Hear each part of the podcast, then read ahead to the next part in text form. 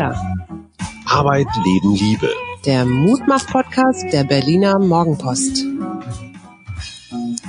Hallo und guten Tag. Hier sind wir, allerdings in anderer Konstellation. Mir zugeschaltet ist meine liebe gute Freundin Mona Kino und wir wollen heute reden über Empathie. Mona, stell dich mal vor. Hallo, ich bin Mona und ähm, ja, eine alte Freundin von dir. Ich habe schon vieles in meinem Leben gemacht. Seit den letzten zehn Jahren bin ich Familientherapeutin, auch Empathietrainerin. Autorin, Autorin bin ich ein ganz bisschen länger. Das bin ich ungefähr seit 20 Jahren. Davor habe ich im Filmbereich gearbeitet und in der Fotografie. Da komme ich eigentlich ursprünglich her. Und du hast Drehbücher geschrieben und richtige Filme auch schon gemacht. Genau, aber als Drehbuchautorin und als äh, Szenenbildnerin, also als Regisseurin nie. Das finde ich ist immer noch so ein bisschen der Unterschied. Das machen dann immer noch die Regisseure. Jetzt hast du ein ganz bahnbrechendes Buch geschrieben. Ich glaube, das ist auch gerade jetzt in dieser C-Zeit ziemlich wichtig. Und es dreht sich um Empathie. Das heißt auch Zeit für Empathie. Was ist denn Empathie eigentlich genau? Ist das sowas wie Mitgefühl oder was ist das? Also Empathie und Mitgefühl mh, hm, sind keine Synonyme, werden aber häufig miteinander ausgetauscht. Empathie ist eine Fähigkeit, mit der jeder Mensch geboren wird, was jetzt nicht heißen soll, dass wir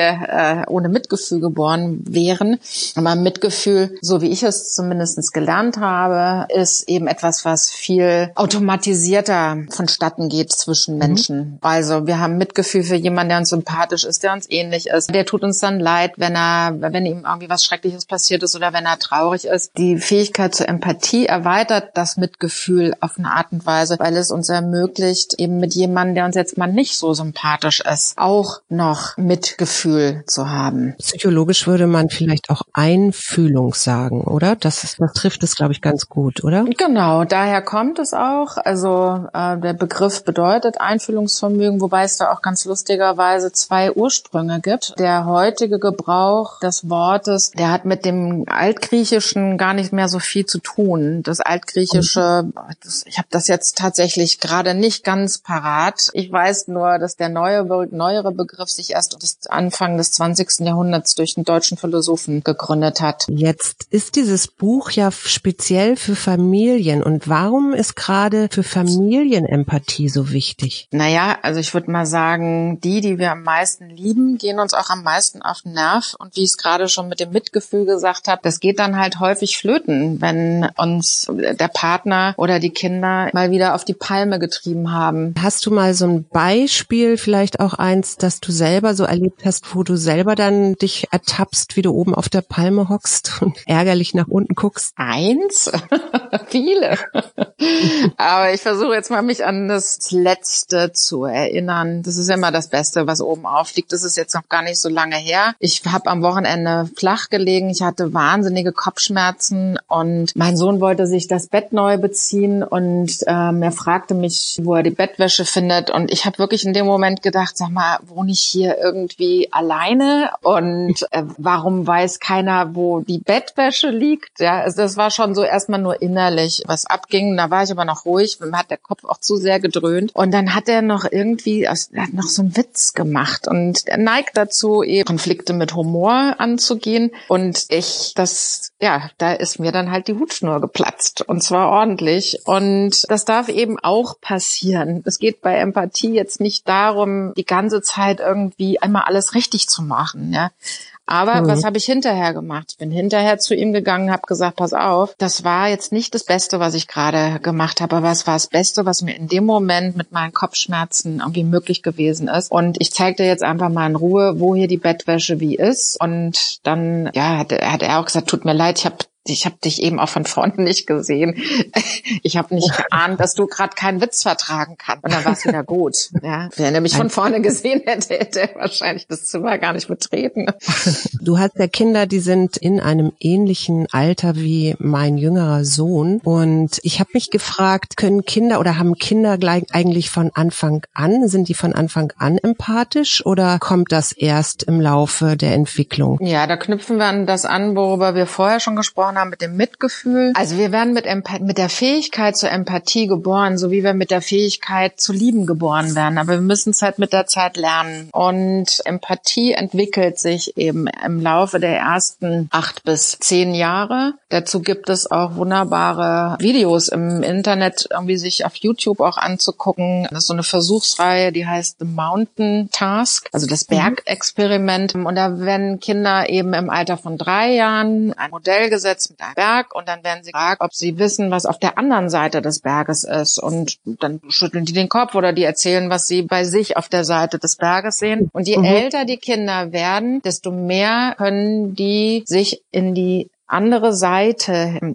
hineindenken. Mhm. Also es gibt eine kognitive Empathiefähigkeit und eine emotionale Empathiefähigkeit, die sich aber eben erst im Laufe der Jahre entwickelt. Und wahrscheinlich kommt die kognitive Empathie später dazu, oder? Die emotionale wird wahrscheinlich früher da sein. Ja, ich sag mal, emotional schwingen Kinder von Geburt an mit. Da braucht man nur irgendwie auf eine Neugeborenenstation gehen, wenn eins anfängt zu schreien fangen alle an mitzuweinen, die haben keinen mhm. Hunger, die haben keinen Durst, die sind dabei. Das nennt sich Gefühlsansteckung. Du bist ja eine erlebnisorientierte Familientherapeutin. Ne? Familientherapie sagt mir natürlich eine Menge, aber was ist denn erlebnisorientierte Familientherapeutin? Das ist ja auch so ein bisschen deiner Ausbildung geschuldet, ne? Genau. Also, also die erlebnisorientierte Familientherapie basiert auf dem amerikanischen Psychologen Walter Kempler, der ein Lehrer mhm. von Jesper Juhl gewesen ist us und vielen anderen meiner Lehrer. Und der sich auf die Fahne geschrieben, dass wir uns, wenn wir uns in den therapeutischen Rahmen hineinbegeben, Teil der, des Systems sind. Wir sind nicht außen vor. Wir können zwar was beobachten und wir können uns mhm. auch schulen darin, etwas zu beobachten, aber wir sind erstmal Teil des Systems. Das heißt, was wir erleben als Therapeuten ist das, was wir der Familie oder dem Paar oder auch dem Einzelnen, der da ist, dann spiegeln. Und zum mhm anderen geht es auch darum, die Familie miteinander sich erleben zu lassen, also mhm. oder neu auch erleben zu lassen. Also wenn sie zum Beispiel anders anfangen miteinander zu reden, dass sie sich mhm. auch immer rückmelden, ach so kam der Satz jetzt bei mir so mhm. an, also so ausgesprochen, anstatt wie du es vorher gesagt hast. Also da sind, sage ich jetzt mal so zwei Überschriften, die ich aussage und die Du-Botschaft. Das ist ja dann auch eine sehr systemische Haltung, die ich ja als systemische Coachin auch habe. Das heißt, ich bin ein System und um mich herum sind Systeme und das Ganze ergibt ja auch wieder ein System. Dieses Buch, das du ja geschrieben hast und es Zeit für Empathie heißt, geht's ja eigentlich auch die ganze Zeit darum, wie kann ich mit, jetzt bin ich mal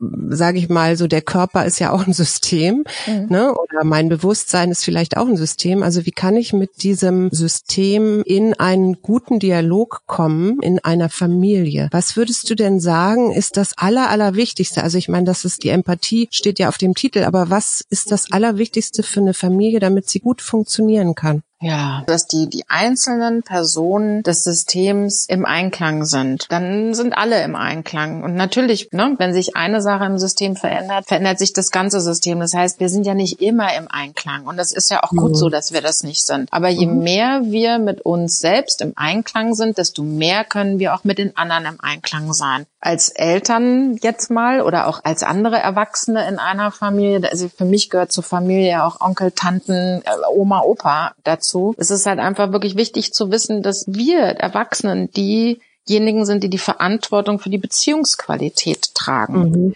Und wir müssen in erster Linie dafür sorgen, dass wir im Einklang miteinander sind. Und dann mhm. können wir auch Kindern, die außer sich sind, die einen langen Tag hinter sich hatten oder die krank sind und jammern und heulen, auch wiederum eben mit Offenheit und mit Neugier und mit Wohlwollen begegnen. Jetzt hast du ja vorhin schon jemanden genannt, der, glaube ich, ganz, ganz wichtig auch für dich und auch für deine Ausbildung war, der leider uns im letzten Jahr verlassen hat, Jasper Jewell, der uns allen als, ich glaube, auch in Elternzeitschriften als als Familientherapeut bekannt ist und der unter anderem gesagt hat, wenn die Erwachsenen nicht genug Zeit für sich haben und die Eltern nicht für sich als Paar, dann widmen sie den Kindern unter Garantie zu viel Aufmerksamkeit und kein Kind will Aufmerksamkeit, es braucht Beziehung, will am Leben seiner Eltern teilhaben. Das fand ich ganz, ganz wunderbar, weil mir schon auch auffällt, dass in so einer Zeit von Verunsicherung und ich erlebe Familien teilweise auch sehr oder Erwachsene auch sehr verunsichert. Wie soll ich jetzt mit meinen Kindern umgehen, fand ich das irgendwie einen ganz schönen Satz, weil das ja im Grunde erstmal heißt, sorge erstmal für dich, damit du auch für andere sorgen kannst, oder?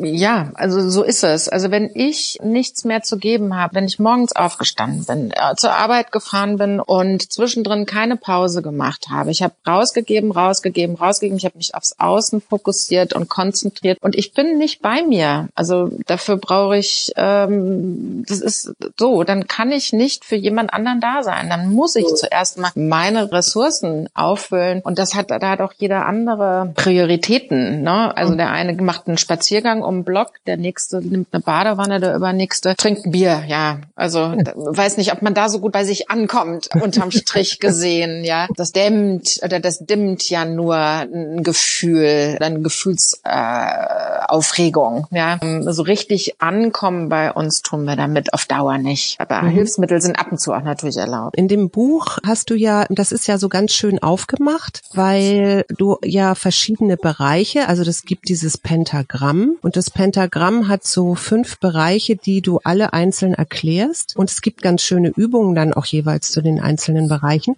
und ich fand ganz interessant Körper, Herz, Atmung, Bewusstsein, da bin ich voll bei dir. Das sind ja alles Bereiche, mit denen ich auch ganz viel arbeite. Und dann kommt aber noch so ein fünfter Bereich dazu, nämlich die Kreativität. Ich möchte gleich äh, da auch nochmal vertiefend einsteigen und vielleicht können wir uns alle Bereiche mal angucken und auch gucken, wie wichtig die sind. Würdest du sagen, es gibt einen dieser Bereiche, der besonders wichtig ist? Nein, alle, alle fünf Bereiche sind gleich wichtig, weil wir zu allen fünf Bereichen auch von Geburt an einen natürlichen Zugang haben. Mhm. Und für den einen ist der Körper eher einen Zugang zu sich selbst, der andere kann es besser übers Bewusstsein. Und wenn mhm. diese Sachen, also wenn die einzelnen Bereiche beim Ungleichgewicht sind, dann ja. fängt das ganze System, sind wir wieder beim System, dann fängt das Ganze an zu kippen. Dementsprechend, ähm, das kann auch phasenweise mal so sein. Ich hatte eine Zeit lang, wenn ich in meiner Ausbildung, gab es eine Übung, in der es darum ging, mich an die letzte Situation zu erinnern, in der ich außer mir gewesen bin und dann ging es darum, so zurückzugehen. Wann mhm. war genau der Punkt? Und dann habe ich ähm, und, und welch, mit, aus welchem Bereich dieser fünf Bereiche bin ich als erstes, also wo habe ich zuerst den Kontakt verloren?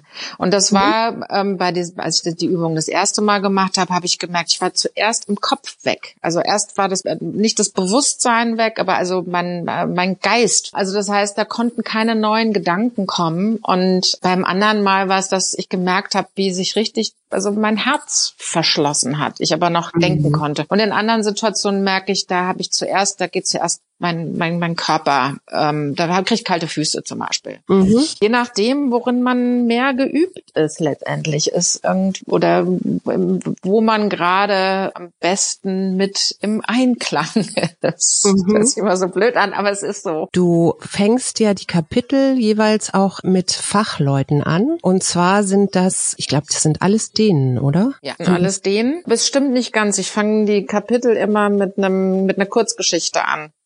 Und dann ah. kommen aber die Experten äh, zu Wort. Äh, sind alles denen? Also das sind Jasper Jewell, den hast du noch getroffen, kurz bevor er gestorben ist. Helle Jensen ist hier, glaube ich, in Deutschland ziemlich bekannt, weil die auch eine ziemlich gute Familientherapeutin ist. Jess Bertelsen, der sagte mir jetzt nicht so viel, das ist ein Philosoph. Peter Höck mhm. sagt mir natürlich was, weil der hat ja dieses unglaublich tolle Buch Smillers Gespür für Schnee genau. geschrieben. Und dann gibt es noch Katinka Götsch. Und das sind alles Menschen, die die dänische Gesellschaft zur Förderung der Lebensweisheit von Kindern gegründet haben oder da aktiv sind. Was ist denn das, bitteschön? Also die Lebensweisheit von Kindern. Was muss ich mir da vorstellen? Oder was ist da der Blick, der anders ist? Na, ich sag mal so, alles das, worüber wir bis jetzt gesprochen haben, ist das, was wir als Menschen, also Kinder, sozusagen mit auf die Welt bringen. Das ist unsere Fähigkeit zur Empathie, unsere Fähigkeit zu unserem Körper oder zu uns, zu unserem Selbst über verschiedene Zugänge äh, mit uns im Kontakt zu sein und ähm, eben auch die Fähigkeit zu lieben. Wir sind soziale Wesen und die Evolution hätte sich nicht ergeben, also die menschliche mhm. Evolution, von anderen will ich gar nicht sprechen, wenn wir uns nicht immer wieder in sozialen, äh, größeren Gruppen zusammengetan hätten. Mhm. Und diese fünf Leute, die jetzt im Buch zu Wort kommen. Das waren alles äh, vorrangig meine Lehrer. Es gibt noch ein paar mehr, aber mhm. dafür hat, hat, hat die Struktur des Buchs, ich wollte da am Pentagramm, also an diesen fünf Wegen, mich eben entlang bewegen. Für, für die anderen vier habe ich leider keinen Platz gefunden und ich hoffe, mhm. dass die noch zu Wort kommen. Die mhm. haben sich jedenfalls vor 20 Jahren gegründet oder 17 Jahre sind es ungefähr. Und die haben damals wir gesagt, das ist das Wichtigste, was wir als Gesellschaft für die Zukunft benötigen, Empathie. Ja, so haben die sich dann an diesen, wie gesagt, Lebensweisheiten von Kindern, das, was wir mit auf die Welt bringen, das Pentagramm erstellt und dann daraus Übungen entwickelt und ähm, überhaupt ihr ganzes Fachwissen, was sie aus den verschiedenen Bereichen bringen. Also Peter Höck aus der Kreativität, die Katinka Götze aus äh, ihrer Tätigkeit als Schauspiellehrerin und äh, die Helle Jensen eben als Psychologin und Familientherapeutin mhm. und Jesper Juhl eben auch durch seine Tätigkeit als, ach, der war ja auch so viel. Also der mhm. war ja nicht nur Familientherapeut. Und was ich natürlich total schön finde an diesem Buch sind diese Beispiele, die du hast. Also das fängt ja an mit Schwangersein und gar nicht wissen, was kommt da eigentlich auf mich zu und auch wir sind ein Paar und dann kommt da noch so ein drittes Wesen in unsere Gemeinschaft und wie verändert das auch mein Leben? Das ist ja etwas, was ähm, Frauen, also was ich auch total gut kenne. Dieses, am Anfang denkt man, ach, ist ja alles noch so easy peasy und Baby und alles ist toll das erste halbe Jahr. Und dann stellst du irgendwann fest, dass dieses Kind ja ganz schön dein Leben bestimmt. Dann gibt es ja auch die eine oder andere Krise, die man so, oder die ich auf jeden Fall kenne, die ich auch durchlebt habe, wo, wo, wo man sich da selber fragt, ja, was bin ich denn jetzt? Ich bin jetzt eigentlich nur noch hier entweder, keine Ahnung, Versorgerin oder Mutterglucke oder was auch immer. Fand ich total schön schön, dass du das gemacht hast, aber du hast auch die Kinder zu Wort kommen lassen. Wo kommen deine Geschichten her? Wo kommen Geschichten her?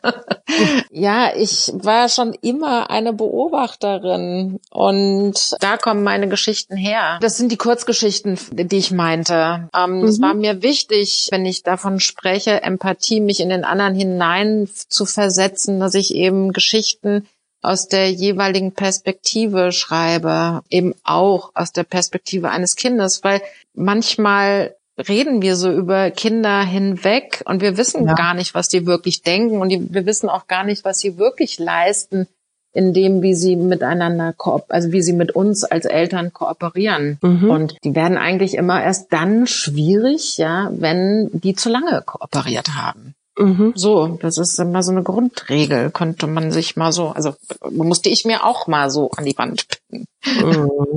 Jetzt möchte ich gerne mal so in das erste Thema in deinem, in diesem Pentagramm gehen. Das ist ja der Körper, womit wir quasi erstmal so in die Welt hineinkommen und das, wie wir auch in die Welt gehen, also immer mit unserem Körper. Was ist am Körper so besonders, dass der so ein eigenes Kapitel kriegt? Also der Körper, das stimmt ja nicht ganz. Also mit alle diese fünf Teile bringen wir mit auf die Welt. In unserem Körper ist ja unser Herz und wir haben ja auch schon ein Bewusstsein und wir haben auch schon einen Atem. Atem äh, und genauso auch äh, eine Kreativität, weil sonst würden wir ja gar nicht als Kinder irgendwie letztendlich rauskommen. Aber unser, über unseren Körper können wir uns wunderbar erden. Gerade was die, die Muskulatur rund um die Wirbelsäule betrifft, können wir uns wunderbar Flexibilität aneignen. Mhm. Ne? Da werden wir häufig genug steif, wenn wir da irgendwie festgefahren sind oder feststecken in sowohl unserer Muskulatur als irgendwo überhaupt im Körper. Das kennst du ja wahrscheinlich selber auch. Dann geht irgendwie schon viel weniger im mhm. Kontakt auch mit anderen Leuten. Ja. ja, ich beobachte immer, wenn ich morgens mal schlecht launig aufwache, dass ich dann meinen Körper viel doller wahrnehme. Also da, wo es überall zwickt, ja. Ne? Also ob das nun im Nacken oder was weiß ich, im Rücken oder sowas ist. Oder ich denke, Flexibilität ist eben das eine, körperlich flexibel zu sein, aber das macht auch eine geistige Flexibilität dann aus oder das eine bedingt das andere. Was mhm. würdest du denn einer Familie empfehlen, die jetzt vielleicht nicht so ein starkes Körpergefühl hat oder es gibt ja Menschen, die sehr viel in ihrem Kopf sind, aber ihren Körper eigentlich gar nicht wahrnehmen. Was können die mal so ganz kurz machen, um so ein bisschen öfter in ihren Körper zu kommen? Man kann einfach im Stehen den Fokus mal einmal wie so, wie so ein Bodyscan machen. Also einfach von den Füßen anfangen, mhm. wie stehe ich jetzt hier auf dem Boden? Wie fühlt mhm. sich mein rechter Fuß an? Wie fühlt sich mein linker Fuß an? Ohne das zu bewerten, sondern einfach nur, ah, so ist es jetzt gerade. Mhm. Ähm, und dann äh, einfach den, also dann den Körper hoch, also Waden und die Knie. Und auch da immer wieder gucken, wie ist mein linkes Knie, wie ist mein rechtes Knie, ist das mehr durchgestreckt oder ist das, bin ich da irgendwie so in der Beuge? Und dann eben so die Wirbelsäule hoch bis eben in die Schultern und in die Hände und bis in den Kopf. Dann eben alles einfach mal so abfragen, wie fühlen sich meine Hände an. Und wenn man das häufiger macht, dann kriegt man da auch äh, zunehmend einen stärkeren Kontakt zu seinem Körper. Das erinnert mich an die Übung, die ich jetzt im letzten Wochenende gemacht habe im Wald, wo es auch einfach ging, sich mal in die Füße reinzuspüren, weil wir die Füße einfach so häufig vergessen und dabei erden sie uns ja so gut und sie tragen uns ja auch durch unser ganzes Leben hoffentlich. Dann als nächstes, und das hast du in deinem Pentagramm ja auch, das ist die Atmung. Ich gestehe, ich habe so bei den Übungen manchmal gedacht, hey, das ist ja auch eigentlich eine Meditation, oder? Wenn man in sich reinspürt oder wenn man in, in die Atmung geht, tief atmet, hat ja was sehr, sehr Meditatives auch. Wofür ist denn die Atmung gut? Die erdet einen letztendlich auch auch, weil mhm. die verankert einen wieder mit sich selbst. Also wenn wir aufgeregt sind, ist es so, dass wir flacher atmen. Das heißt, es kommt auch immer weniger Sauerstoff im Kopf an und das heißt, wir kriegen ein immer eingeengteres Sichtfeld. Das ist, mhm. so ist es im Körper. Und wenn wir uns auf unsere Atmung fokussieren und ihr folgen, wie sie ist, eben erstmal nur, wie sie ist, dann werden wir feststellen, ah, ich atme eigentlich nur bis zum Kehlkopf. Das ist vielleicht nicht so gesund. Nicht so, ja, dann kann ich, das macht mir den Kopf halt irgendwie äh, so so neblig. Und wenn ich eine Minute reicht, ja, eine Minute kann wahnsinnig lang sein, aber eine Minute reicht, wirklich den Atem nur zu beobachten und ihn eben auch nicht zu bewerten und zu beobachten, wie ist es am Anfang der Minute und wie hat es sich verändert zum Ende der Minute. Mhm. Und das kann man dann auch mit der Zeit steigern. Und das ist auch bei all den Übungen so an dem Buch. Da ist nichts dabei, was keiner kennen würde. Ja, mhm. also es ist kein Hexenwerk in meinem Buch. Es ist nur eine Sammlung von Übungen, weil man immer denkt, man braucht die eine Lösung. Es ist alles da. Mhm. Ja, du, du schreibst ja auch, es ist ein Rezeptbuch oder du vergleichst es mit einem Kochbuch. Das fand ich so schön. Tu die richtigen Zutaten rein und dann schau mal, wie, was dann Tolles dabei rauskommt letztendlich, ne, bei so einem Gericht. Und dazu geben wir jetzt das, die dritte Zutat da rein, nämlich das Herz. Und das Herz ist ja etwas, was ich sage immer in unserem Podcast in die Weite gehen, weil ich ganz, ganz wichtig finde. Das ist ein, das Herz ist, oder man sagt ja auch Intuition, Bauchgefühl, Herz, das gehört irgendwie zusammen, ist ein ganz entscheidender Motor und eigentlich hören wir immer viel zu wenig auf den und sind viel, viel zu sehr im Kopf. Aber das Herz ist ja eigentlich das, was uns auch mit den anderen Menschen verbindet oder mit meinen, unseren Familienmitgliedern. Oder wie siehst du das? Ja, mit allen Menschen, aber eben vor allem mit unseren Familienmitgliedern. Und wir leben mittlerweile in einer Welt, die einfach wahnsinnig äh, aufs Außen gerichtet ist. Und das heißt, dann müssen wir unseren Kopf einfach von Haus aus mehr benutzen. All die Informationen, mhm. die um uns herum sind, ne, die lenken uns einfach weg vom Herzen. Und deswegen fällen wir häufig ähm, Entscheidungen dann eben eher aus dem, äh, aus dem Intellekt heraus, als dass wir tatsächlich auf unser Herz hören. Zum Beispiel eine meiner absoluten Lieblingsübungen, dieses Sag mir, was dein Herz Herz sich wünscht. Äh, man macht das zu zweit und der eine fragt immer nur, sag mir, was dein Herz dir wünscht oder was, nee, wie, wie sagt er? Sag mir, was dein Herz sich wünscht. Genau. Und sagt dann, dann sagt der andere vielleicht nur ein Wort und dann sag ich wieder Danke und dann frage ich dich das Gleiche wieder. Wie lange macht man das und wofür ist das gut? Kann man fünf Minuten machen, das kann man zehn Minuten machen und dann eben auch wechseln. Ähm, wofür ist es gut? Erstens ist es gut, dass also als ich die Übung das erste Mal gemacht habe, ich habe wirklich, ich, hab, ich musste zwischendrin so lachen, weil mein Herz irgendwie im Prinzip eigentlich immer das Gleiche wollte. das wollte Ruhe und dann wollte es noch mal Ruhe und dann wollte es irgendwie was zu trinken und dann wollte es so, also ich habe auch so gestaunt, was wirklich kommt in dem Moment, ja. Und vorher dachte ich, boah, was für eine Übung. Und jetzt kommt da irgendwie, mein Herz wünscht sich irgendwie ein großes Schloss. Nein, war alles gar nicht. Auch der Kollege, mit dem ich die Übung zum ersten Mal gemacht habe, der, ähm, das war so schön, dem eben auch zuzuhören mal. Ich habe es dann mit meiner ganzen Familie hinterher auch gleich gemacht, so zu erleben, was der andere sich jetzt gerade im Moment von Herzen wünscht. Das ist häufig eben gar nicht viel, aber manchmal eben auch vielleicht was Größeres. Und dann ist es ja auch gut, dass es mal auf dem Tisch ist. Dann kann man anfangen, darüber zu reden. Was mhm. aber wichtig ist bei der Übung, ist, dass man die Sachen, die der andere sagt, dann nicht bewertet, sondern eben, wie du gesagt hast, eben nur Danke sagt. Danke. Ach hey, jetzt klingelt das Telefon von Hajo hier. Mhm. ja, jetzt müssen wir mal abwarten, bis er, dass er eben mal reingeht. Ich kann das nämlich nicht klären. Scheiße, das ist auch noch mein Sohn. Jetzt hat es aufgehört. Gut. Das wäre schön, wenn das drin wäre. ja, vielleicht lassen wir es drin. Das Herz, es gibt da diese besagte 60 zu 40 Formel in deinem Buch. Und ich glaube, die ist auch gerade bei diesem Kapitel da. Was, was sagt, besagt das, diese 60 zu 40 Formel? Und warum ist die so wichtig? Und warum heißt es nicht 50 zu 50?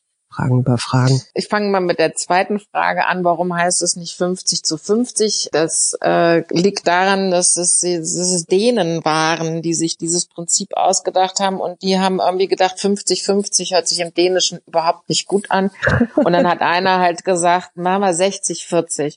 Und hinterher haben sie aber dann gemerkt, dass es eigentlich... Kurz erklären, was 60-40 eigentlich heißt. Na, 60-40 bedeutet, dass ich ähm, 60 Prozent der Aufmerksamkeit im Miteinander bei mir habe und 40 Prozent auf das Außen. Also entweder beim anderen oder mal Raum, in dem ich bin oder meiner Arbeit. Das ist ja im Prinzip eigentlich die ganze Zeit Achtsamkeit oder würdest du das anders nennen? Mm, ja, mm, ja, hast du vollkommen recht. Weil Achtsamkeit ist ja etwas, ich bin im Hier und Jetzt und in dem Moment, wo ich quasi bei mir bin und mich wahrnehmen kann und das kann ich zum Beispiel ja über so Körperübungen oder Atmung und kann ich auch gleichzeitig vielleicht eher beim anderen sein, als wenn ich jetzt schon nach übermorgen schiele und denke, oh, was da dann alles wieder auf mich zukommt und dann bin ich ja automatisch nicht mehr bei mir und auch nicht mehr beim anderen. Also für mich ist das so ein bisschen Achtsamkeit. Ja, wobei ich da ein bisschen das gerade rücken möchte. Also ich kann eine Achtsamkeitsübung machen, da kann ich aber zu 100 Prozent bei mir sein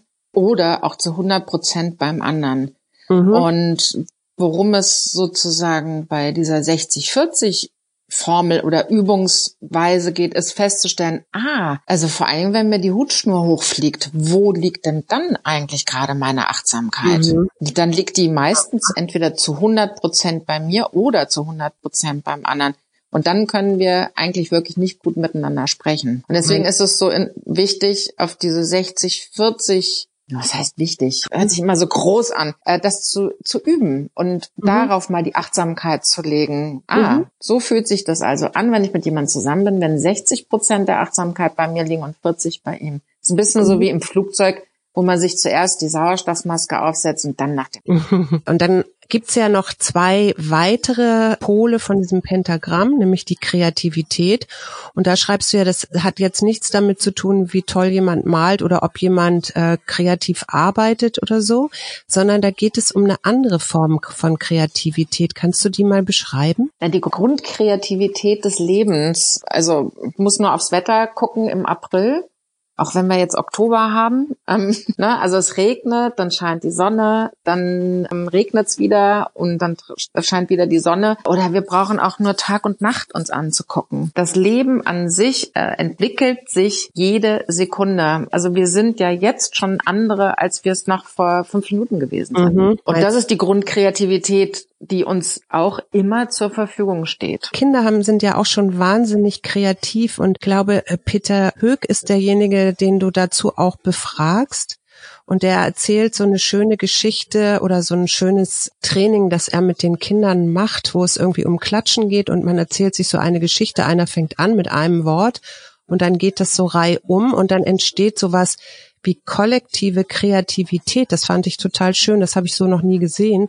Ich habe immer gedacht, das sind so schöne Gruppendynamiken oder so ein gemeinsamer Spirit oder so. Aber kollektive Kreativität ist ja eigentlich noch einen Schritt weiter, oder? Wenn wir das tatsächlich auch so wertschätzen, Also nicht nur als einen gemeinsamen Spirit, sondern das ist kollektive Kreativität. Daraus können wir schöpfen. Alleine können wir auch eine Geschichte entwickeln. Aber was für eine Energie hat es, wenn irgendwie da fünf Leute sitzen oder zehn und mhm. äh, jeder einen Beitrag dazu leistet, dass sich die Geschichte entwickelt, wo es nicht um richtig und falsch geht und um gut oder schlecht, mhm. sondern gemeinsam können wir etwas bewegen oder ja herstellen. Jetzt kommen wir zu der letzten Rubrik oder dem äh, fünften Punkt. Das ist das Bewusstsein. Und da war ich äh, dachte ich so, ja, aber das ist doch eigentlich klar. Ich bin nicht, nicht automatisch bewusst oder in meinem Bewusstsein, wenn ich mehr auf meinen Körper achte, meine Atmung oder vielleicht auch auf mein Herz höre. Ist das nicht schon Bewusstheit? Ja, absolut. Und vor allem aber, dass wir sie steuern können, ne? also mhm. dass wir sie verlagern können. Also wir können unser Bewusstsein einengen, indem wir uns auf einen Punkt am Horizont fokussieren und wir können unser Bewusstsein weiten, indem wir versuchen, einfach das Blickfeld von links bis rechts im Bewusstsein zu haben, ohne dass wir dabei die Augen bewegen. Mm. Und so können wir auch den, äh, das Bewusstsein auf unseren Körper verlagern, aber eben auch auf unseren Körper und gleichzeitig auf jemand anderen. Also wir können unser Bewusstsein auch splitten. Mm. Jetzt so zum Abschluss würde mich interessieren, während des Schreibens oder jetzt nachträglich, wie hat das Buch dein Familienleben verändert? Oder hat es es überhaupt verändert? Vielleicht war es auch schon verändert vorher. Puh, das ist echt eine gute Frage. Da habe ich mir noch überhaupt keine Gedanken drüber gemacht. Also ich kann nur sagen, dass die Entstehung des Buchs, ähm, und das wird wahrscheinlich die große Veränderung gewesen sein, ganz anders war, als wir das dachten. Zum einen war es, mein Mann arbeitet sehr viel im Ausland äh, als Kameramann. Das heißt, ich bin eigentlich mindestens äh, 50 Prozent mehr vor Ort als er und mit Erziehung. Und mein, mein Beruf hat dann auch in diesen Zeiten, wenn der fünf, sechs Monate weg ist, auch immer nicht so einen großen Raum. Und ja. jetzt war, das war noch vor Corona, es hieß, bis März ist er wieder da. Und habe ich gesagt, so, ich packe meine Sachen und ich gehe und ich setze mich in, ein Freund von mir hatte mir die Wohnung zur Verfügung gestellt, mhm. wo ich irgendwie für sechs, acht Wochen mich äh, total hab rausziehen können, um mhm. das Buch zu schreiben und dachte dann, wenn er dann wieder weg ist, dann mache ich den Rest sozusagen zu Hause. Und ja. dann kam Corona und dann saß ich da und jetzt musste ich das Buch alleine da fertig machen in der Wohnung. Mhm. Und das war ungewohnt, da als unser Familiensystem hatte sich total dann verändert. Also mhm. ähm, ich war nicht mehr die Hauptverantwortliche. Mhm. Äh, und eben auch nicht mehr nur für so einen Zeitraum. Das hat ziemlich, äh, also ich eigentlich, als Corona kam, wollte ich intuitiv meine Sachen packen und nach Hause gehen und irgendwie sagen, mein Mann hatte das ja jetzt zwei Monate völlig super alleine gemacht. Ich ja. habe irgendwie auf einmal gedacht, jetzt muss ich da aber auch wieder hin und jetzt muss ich da wieder mithelfen und mhm. jetzt wird mein Buch nicht fertig. So, ich war total so auch in Aufruhr und dann habe mhm. ich mich irgendwie eben einen Abend mal in Ruhe da hingesetzt und habe irgendwie gesagt, nee, jetzt mal irgendwie anders. Mal mit allen irgendwie sprechen. Was haltet ihr davon, wenn ich so lange, bis der nächste Job kommt, wir wissen es ja nicht, hier in dieser Wohnung bleibe, solange ich in der auch bleiben kann, also bis das mhm. Buch auch fertig ist, ist das okay. Und dann haben alle Familienmitglieder gesagt, ja klar, also bleib doch nicht, wo der Pfeffer wächst, aber mach bitte dein Buch fertig. Äh, es ist uns lieber, als dass du hier irgendwie mit rumfuhrwerkst und noch arbeiten. So, also das war, also das haben wir wirklich, das ist die große Errungenschaft, die wir durch das Buch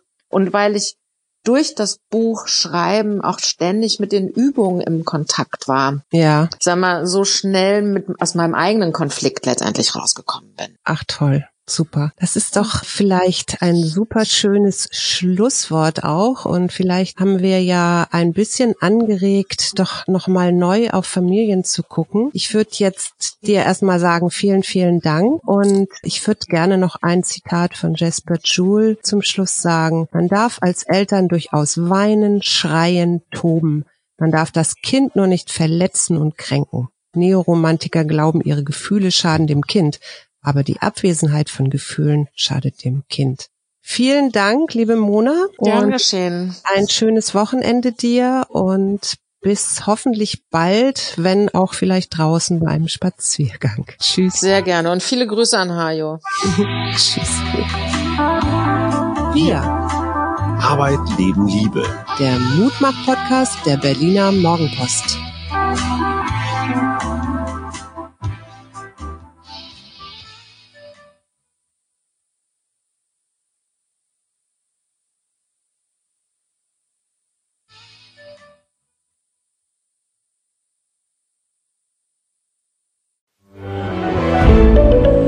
Ein Podcast von Funke.